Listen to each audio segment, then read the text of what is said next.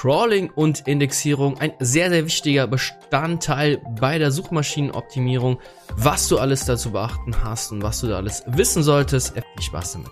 Wenn man sich in dem Bereich Crawling und Indexierung äh, befasst, ist man auch sehr, sehr schnell in dem Thema Information Retrieval System unterwegs. Und zwar ist das das System, wie die Suchmaschinen überhaupt funktionieren. Google-Suche, die Bing-Suchmaschinen etc. Die haben ja alle das größte Problem, dass sie eben sehr, sehr viele Informationen haben, die ja ungefiltert sind und da müssen die Suchmaschinen eine entsprechende Information aufbereiten, um eben, wenn ein Nutzer in der Suche ein Suchwort eingibt, dass da die bestmögliche Antwort steht. Das ist eine Riesenwissenschaft für sich. Gibt auch ein spannendes Buch zu dem Thema äh, von dem Professor Dirk Lewandowski, Suchmaschinen verstehen. Hast du das zusammengefasst? Die Suchmaschinen gehen über das Web drüber, crawlen erstmal Inhalte. Die Inhalte werden im sogenannten Local Store erstmal zwischengespeichert und ein sogenannter Indexer entscheidet dann darüber, ob eben die Informationen, die der Crawler alle sammelt, zu welchen Informationen, zu welchen Themen, zu welchen Suchbegriffen diese dann überhaupt ausgespielt werden sollen oder ob diese überhaupt in den Index reinkommen. Das ist nämlich auch stellenweise eine größte Herausforderung. Besonders Google hat in letzter Zeit immer häufiger Probleme, dass Inhalte, die eigentlich gut sind, dass sie vielleicht gecrawlt werden, aber dann aus welchen Gründen auch immer nicht in den Index erscheinen. Ein paar Problemfälle werde ich hier mal vorstellen, beziehungsweise in welchen welche Möglichkeiten es gibt, dass eben Inhalte richtig gecrawlt werden, um eben dann doch in den Index zu landen.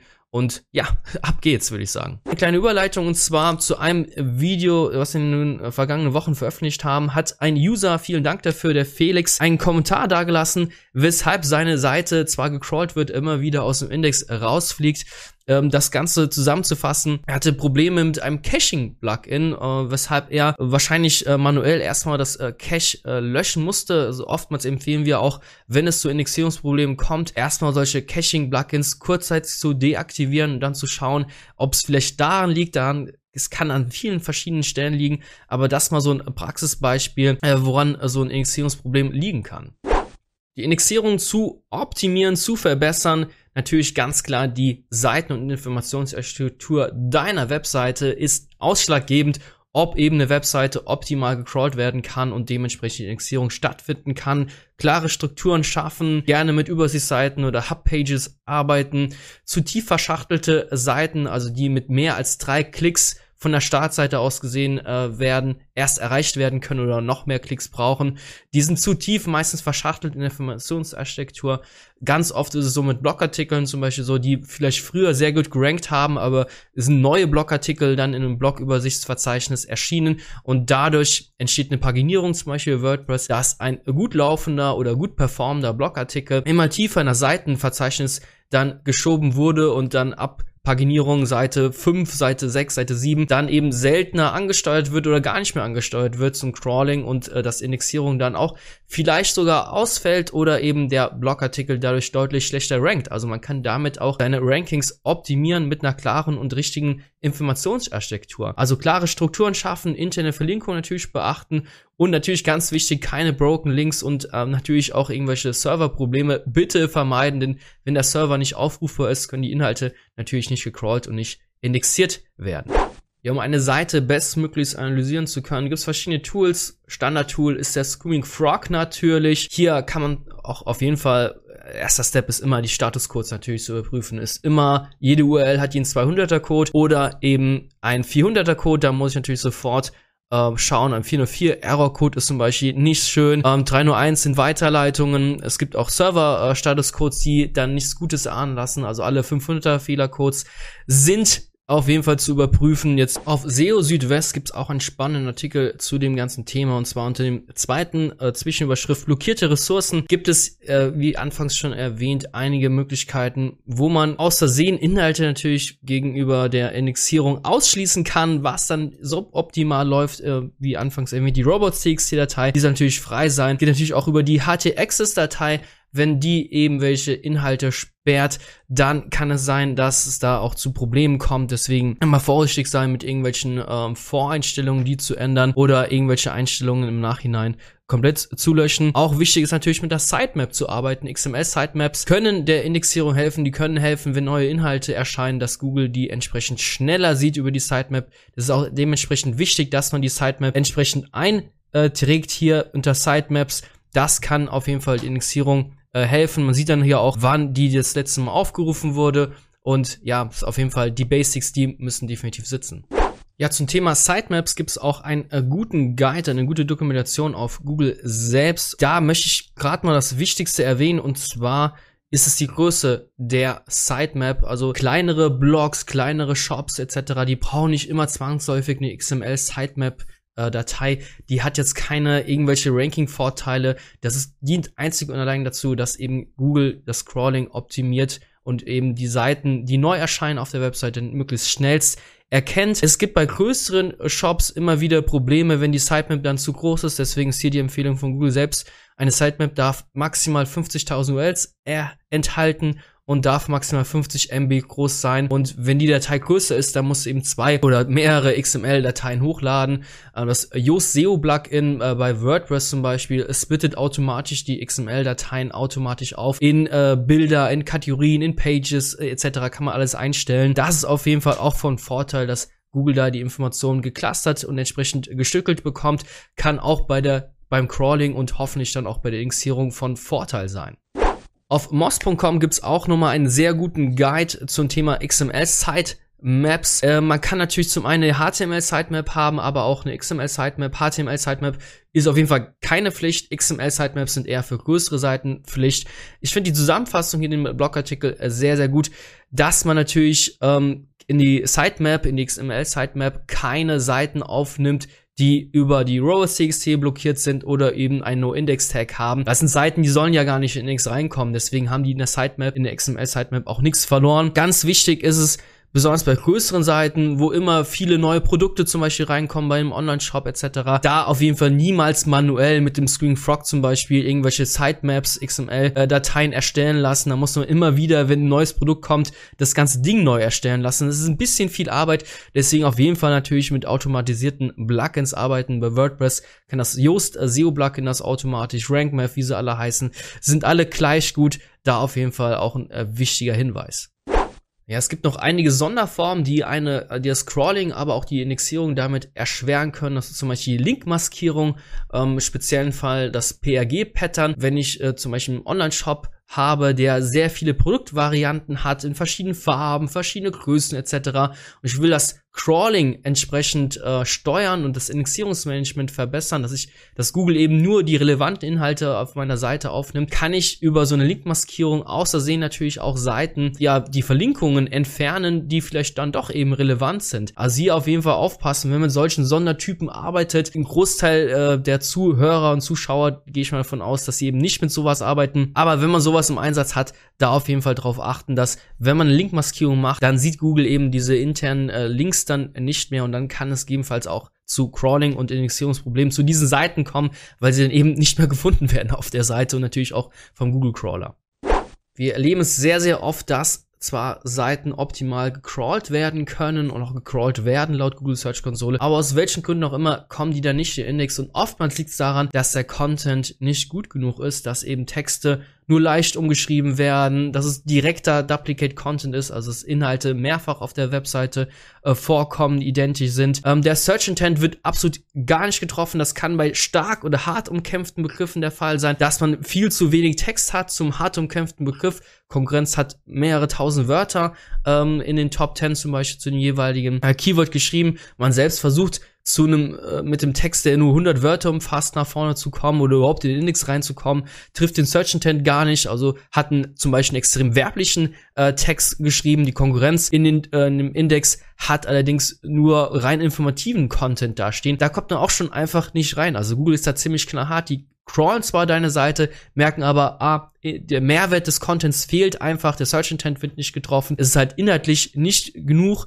es ist Thin Content ähm, Problematik, du kommst hier nicht rein. Ja, und deswegen kann dadurch Content nicht indexiert werden, wird geblockt. Und da muss man natürlich schauen, wie schaffe ich es denn, meine Inhalte so einen hohen Mehrwert mitzugeben, dass eben die Indexierung auch einwandfrei funktioniert. Da empfehlen wir immer verschiedene TF-IDF-Tools zum Beispiel, sowas wie Termlabs.io oder auch surferseo.com. Das sind äh, Tools, die einfach dir zeigen, hey, welche Terme, welche Begrifflichkeiten verwendet denn die Konkurrenz zu dem jeweiligen Keyword dann kannst du schauen, ob du auch diese Begrifflichkeiten in deinem Text hast oder eben nicht. Und wenn es da irgendwelche großen Lücken gibt, dann musst du auf jeden Fall da nachbessern, dein Content entsprechenden Mehrwert mitgeben und nicht falsch verstehen, einfach nur Content leicht umschreiben, nur das, die gleiche Soße wieder hinrotzen, wie die Konkurrenz schon in den Top 10 stehen hat, wird dir vielleicht die Indexierung äh, verhelfen, aber wird dich nicht dazu bringen, dass du eben die Top 20 in die Top 10, in die Top 5 reinkommst. Da musst du schon immer schauen, dass du einen einzigartigen Mehrwert mitgibst über Studien, Grafiken, vielleicht den Content erweiterst mit Audio- oder Videoformaten etc. oder einfach Inhalte da äh, stehen, die bei der Konkurrenz eben nicht zu finden sind. Und dann klappt das definitiv mit der Indexierung und definitiv auch mit den Top-Rankings. Wenn du besonders Probleme hast, deine Seite äh, optimal Scrolling zu gewährleisten, auch die Indexierung einfach nicht vorangeht, dass wichtige Seiten nicht im Index aufgenommen werden, liegt es oftmals daran, dass man Probleme hat mit dem Indexierungsmanagement. Seiten, die gar keine Suchintention haben, also Seiten, die nichts im Suchindex zu suchen haben, Jetzt habe ich sehr oft suchen gesagt. Ähm, sowas wie das Impressum zum Beispiel. Aus welchen Gründen auch immer hast du doppelte Inhalte auf deiner Webseite, die du vielleicht brauchst. Ähm, das sind ganz oft bei Produktverzeichnissen zum Beispiel so, bei Produkten, bei Online-Shops, irgendwelche Warenkörbe, Login-Bereiche. Das sind alles Seiten, die eigentlich nichts in einem Suchindex zu suchen haben. Und da muss man beim Indexierungsmanagement einfach so angehen, dass solche Seiten eben dann auf nur Index gesetzt werden. Canonical Tags können helfen oder auch einfach mal Seiten zu löschen. Also du brauchst keine Blogartikel, die keinen Mehrwert darstellen, die irgendwie 50 Wörter sind. Einfach ein kleiner Schwank aus unserem Agenturbusiness. Wir hatten mal vor ein paar Jahren einen äh, Kunden gehabt, der hatte, ich kann es äh, gar nicht richtig formulieren, äh, der hatte eine Witze-Kategorie-Seite gehabt. Das war ein Personal äh, Coach. Ähm, ich will gar nicht, gar nicht, gar keine Details verraten. Aber aus welchen Gründen auch immer hat ihn irgendjemand äh, gesagt, er soll eine Kategorie machen mit mit Flachwitzen. Das ist kein Witz. Er hatte wirklich eine Kategorie gehabt auf seinem WordPress-Blog mit über 1000 Seiten in einer Kategorie, die hieß Witze. Und es waren wirklich tausende einzelne URLs und auf jeder URL war ein einzelner Flachwitz von einem Satz oder zwei Sätzen maximal. Es war nicht zum Lachen, definitiv nicht. Und ähm, es, es tat mir so ein bisschen weh, weil äh, da hat sich jemand wirklich die Mühe gemacht und äh, fast um die tausend äh, Flachwitze einzeln hochzuladen. Aber sie haben überhaupt zum einen war hat es thematisch absolut gar nicht gepasst zu diesem äh, zu diesem Thema Themenfeld und zum anderen hat das natürlich das Crawling auch einfach nur extrem erschwert. Google hat einfach 1000 URLs immer wieder äh, gecrawlt und dann gesagt, ja, das sind, waren 1000 URLs und keine einzige davon hat einen wirklichen Mehrwert und kann dementsprechend nicht indexiert werden. Das äh, äh, verschlechtert natürlich die Crawling-Rate bereits und dadurch werden auch wichtige Inhalte oftmals übersehen. Das Crawling äh, der äh, Suchmaschinenbots wird abgebrochen etc. Es kann zu ganz, ganz vielen verschiedenen Problemen führen, weshalb man auf solche Späße definitiv vermeiden soll. Deswegen ist hier die Frage, wie groß ist deine Webseite? Gibt es hier Inhalte? Haben die einen Sinn oder nicht? Kann ich die löschen oder kann ich sie eben auf nur Index setzen? Das ist ganz, ganz, ganz wichtig, dass man solche Dinge angeht. Auch Klassiker sind natürlich Redirects, besonders wenn du mehrere Version einer Webseite hast, also mit www. und ohne www. da keine korrekte Weiterleitung vorhanden ist, da kannst du auch mit No-Index-Tags arbeiten etc., mit Canonical Tags. Die Seiten, die URLs müssen ja trotzdem aufgerufen werden, können theoretisch dadurch auch an deinem Crawler-Budget zerren. Deswegen unbedingt mit Redirects arbeiten und sich nicht auf irgendwelche No-Index-Tags oder Canonical Tags verlassen. Ganz, ganz wichtig. Lieber Seiten löschen oder entsprechend umleiten, wenn sie absolut gar keinen Sinn mehr ergeben. Ähm, das ist auf jeden Fall deutlich bessere Lösung. Und die Notlösung ist die Robots.txt-Datei. Wenn ich Seiten, die ich vielleicht brauche, aber die nicht in den Suchindex rein sollen, dann kann ich sie gegebenenfalls mit dem Disallow-Befehl blockieren ist nicht immer optimal, weil eben auch ein Disallow-Befehl ist nur eine Vorgabe. Google kann trotzdem sagen, die URL ist so wichtig, die kommt trotzdem den Suchindex rein. Besser ist dann, äh, die Seiten entsprechend zu löschen oder eben mit dem No-Index-Befehl zu arbeiten oder entsprechend umzuleiten. Deswegen die robots.txt-Datei ist äh, ja letzte Möglichkeit, sagen wir es mal so. Ja, die Ladezeiten sind natürlich auch sehr, sehr wichtig. Wenn deine Webseite zu lange lädt, kann es gegebenenfalls sein, dass die Suchmaschinencrawler dann den Crawl abbrechen und dementsprechend kann natürlich neue Inhalte nicht entdeckt werden. Das Indexierungs Indexierung wird erschwert. Deswegen zu hohe Ladezeiten einfach aus Crawler-Sicht schon sollte man vermeiden. Aus Nutzersicht ist natürlich auch ganz wichtig, dass man schnellstmögliche Ladezeiten hat, um da eben ja die bestmögliche Performance zu haben. Core Web Vitals lässt grüßen. Deswegen Ladezeiten extrem wichtig. Es kann natürlich auch dran liegen, wenn Inhalte gar nicht indexiert werden, eine komplette Seite nicht richtig indexiert äh, wird, dass eben an fehlenden Verlinkungen äh, vorhanden ist. Eine Seite ist komplett neu zum Beispiel und du ballerst erstmal 1000 Blogartikel äh, auf diesen, äh, auf diese neue Seite, auf diesen neuen Blog drauf. Ist erstmal ein bisschen komisch. Wie schafft man es denn als äh, Blogger 1000 äh, Artikel so schnell hochzuladen? Denkt dann gegebenenfalls die Suchmaschine. Wenn die dann auch gar nicht verlinkt sind von anderen Quellen, dann kann das auch sein, dass dadurch einfach keine, ähm, ja, keine Crawling, keine sinnvolle Indexierung am Anfang stattfindet, weil eben die Seite noch zu neu ist und eben dann die äh, themenrelevanten Verlinkungen fehlen. Kommen wir noch äh, zum zum Abschluss zu einer kurzen Fragerunde und zwar, ähm, was wir immer häufig äh, gefragt werden, Verzeichnisse oder Subdomains, also äh, xyz.domain.de oder domain.de slash xyz.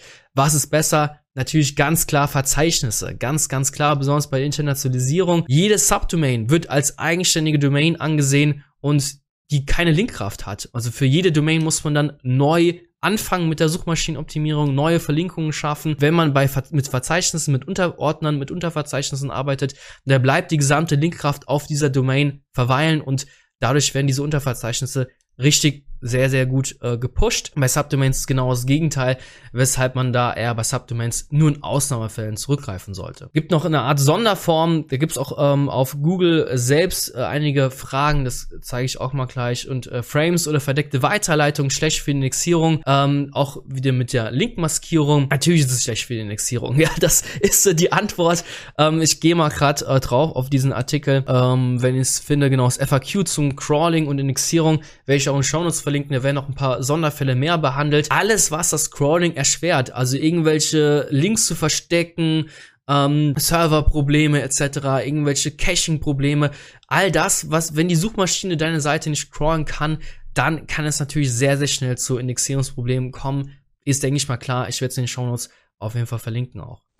Noch die letzte Frage. Logfile-Analysen bringt das etwas? Also, ob man die Server-Logfiles analysieren kann lohnt sich meistens so bei sehr, sehr großen Seiten, bei meistens sind es größere Online-Shops, wo man dann äh, schnell erkennen kann, ob es dann oder wenn es denn zu Crawling und zu Indexierungsproblemen gekommen ist, Woran liegt es denn? Ähm, sieht man sehr, sehr schön an den Server-Log-Files, wie oft äh, der Google-Bot dann welche Seiten besucht hat und jedenfalls welche Seiten er nicht besucht hat. Und da erkennt man in meisten Fällen sehr, sehr schnell, dass das eben Seiten sind, zum Beispiel Paginierungsseiten, die sehr, sehr tief verschachtelt sind. Also ab Seite 3, Seite 4, Seite 5 von der Paginierung. Ähm, ja, solche Seiten werden dann seltener angesteuert. Da kann man sehr, sehr schnell Rückschlüsse ziehen. Dann lass uns mal eben diese Paginierung weglassen oder eben mehrere Produkte pro Seite anzeigen lassen, dass man eben diese Paginierung minimiert von Kategorieübersichtsseiten zum Beispiel oder dass man Blogartikel, die seltener angesteuert werden, dass man die eben stärker intern verlinkt etc. Da kann man ganz, ganz viele Punkte machen. Das sieht man über die Logfile-Analysen dann oftmals sehr, sehr schön. Allerdings ist es bei größeren Seiten meistens nur sinnvoll. Bei kleineren Seiten, also unter, unter 10.000 ULs, sage ich es einfach mal, äh, macht so eine Logfile-Analyse eher selten Sinn. Da kriegt Google das schon das Scrolling relativ gut hin und dann sieht man halt bei einer Logfile-Analyse auch, okay, Kategorie 1, 1, 2, 3 wurde in den letzten drei Wochen fünfmal angesteuert. Die äh, Kategorie 3, 4, 5, 6, die wurde in den letzten drei Wochen, wurde die nur zweimal angesteuert. Ja, also es ist halt eben so. Ähm, da kann man auch nicht viel machen. Das äh, ist kein Indiz dafür, dass das Crawling jetzt total schlecht ist. Also es ist nicht immer äh, äh ist nicht immer logisch, wie der Crawler über die Seite äh, hin und her springt. Wichtig ist, dass er eben Seiten crawlt und die entsprechenden Index packen kann. Und äh, darauf sollte man sich auf jeden Fall konzentrieren. Äh, mit dem Screen Frog gibt es einen Logfile Analyzer ähm, und äh, alternatives loghero.com. Bei loghero.com, der arbeitet mit der Google Analytics ähm, äh, Tool, um da eben auch zu, ähm, kann man sich sehr, sehr schnell anzeigen lassen, wie oft denn welche Seiten von einem Googlebot oder von anderen Suchmaschinen angesteuert äh, worden sind. Das war's auch schon mit dem Video zum Thema Crawling-Indexierung. Ist momentan ja ein kleines Problem, was da Google hat. Wie gesagt, ich gehe davon aus, dass die einfach an Serverkosten momentan sparen, dass Inhalte dadurch etwas schlechter gecrawlt werden, dass Indexierung ein bisschen hakt. Da auf jeden Fall in der Google Search Konsole arbeiten, auch gerne manuelle Überprüfung mit Zeitdoppelpunkt, dann jeweils die URL einfach mal bei Google eintragen, zu schauen, hey, was wurde denn bisher indexiert und was nicht. Das sind so die Basics. Bevor man überhaupt an Top-Rankings denkt, muss man erstmal an das Scrolling denken und an Indexierungsmanagement. Wenn das alles sauber, safe ist, dann kann man erstmal weitergehen und entsprechend die Top-Rankings dann äh, entsprechend vorbereiten. Das Dank für die Aufmerksamkeit. Wenn du Fragen hast, dann ab damit in den Kommentarbereich. Ich würde sagen, mach's gut. Ciao.